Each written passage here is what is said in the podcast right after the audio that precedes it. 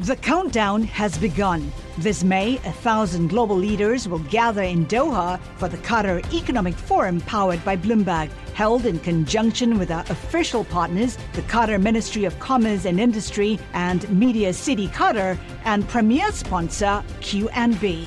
Join heads of state, influential ministers, and leading CEOs to make new connections and gain unique insights. Learn more at QatarEconomicForum.com.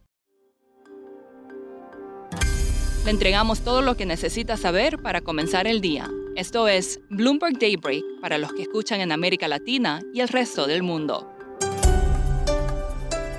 Muy buenos días y bienvenido a Daybreak en español. Es 6 de septiembre de 2022. Soy Malu Poveda y estas son las principales noticias. Empecemos con los mercados. Tras el cierre de las bolsas en Estados Unidos ayer por feriado nacional, los bonos del Tesoro registran una caída generalizada, llevando los rendimientos a dos años al 3,46%. Los futuros están al alza y el petróleo anota un descenso. Por su parte, la libra esterlina repuntó con la llegada de la nueva primera ministra Liz Truss. En Morgan Stanley, Michael Wilson mostró aún más preocupación por las perspectivas de los resultados corporativos en Estados Unidos, esto en un contexto de desaceleración del crecimiento económico. Su equipo estima una caída mínima para el SP de 3.400, es decir, alrededor de un 13% por debajo de los niveles actuales y un mínimo de 3.000 en caso de recesión. Ahora hablemos de las criptomonedas. Este mercado pareciera estar a punto de salir de su rango de negociación más estrecho en casi dos años. Según un indicador mencionado por CryptoQuant, los ratios de apalancamiento de Bitcoin y Ether son los más altos registrados. El Bitcoin se negoció dentro de un rango de alrededor del 5,4% la semana pasada, según datos compilados por Bloomberg.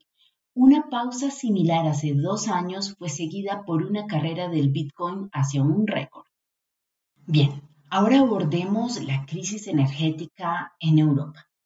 Alemania va a mantener abiertas dos plantas nucleares este invierno después de que quedó claro que el suministro de gas va a ser escaso por la decisión de Rusia de no reanudar los flujos de Nord Stream.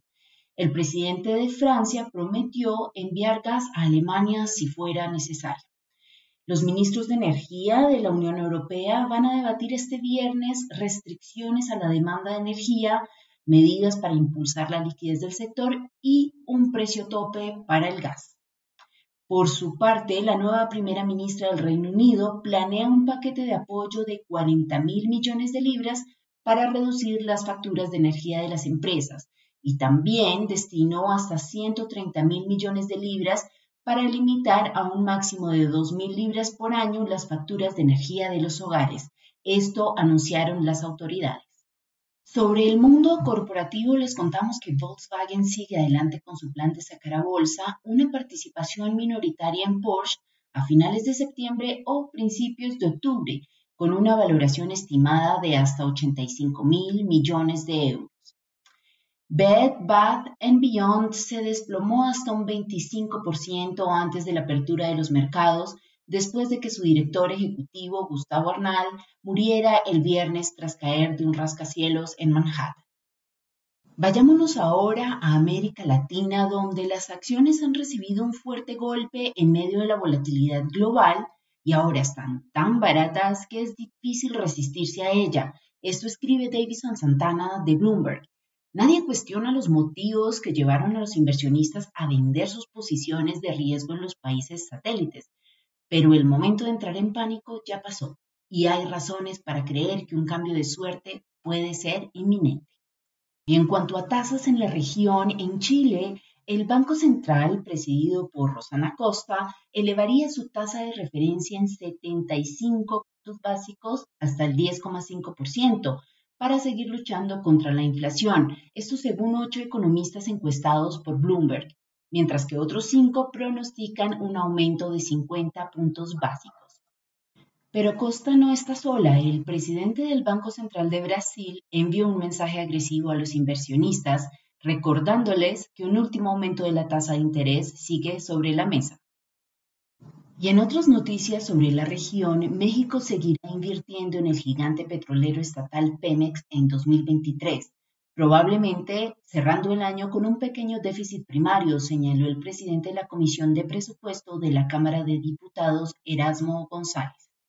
La Junta Directiva de Casino informó que su filial GPA considera escindir cerca del 83% de las acciones de Grupo Éxito a los accionistas de GPA GPA mantendría una participación minoritaria de alrededor del 13% con la posibilidad de monetizarla en el futuro según un documento. Y cerramos con Rafael Nadal, quien fue eliminado en la cuarta ronda del abierto de Estados Unidos pese a su enorme favoritismo. La derrota en cuatro sets ante Francis Tiafoe también puso fin a una racha ganadora de 22 partidos de Nadal en torneos del Grand Slam. Eso es todo por hoy. Gracias por escucharnos.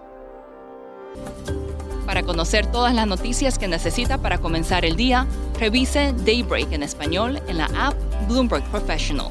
También puede personalizar Daybreak para recibir las noticias que desee. Eso es todo por hoy. Sintonice mañana Bloomberg Daybreak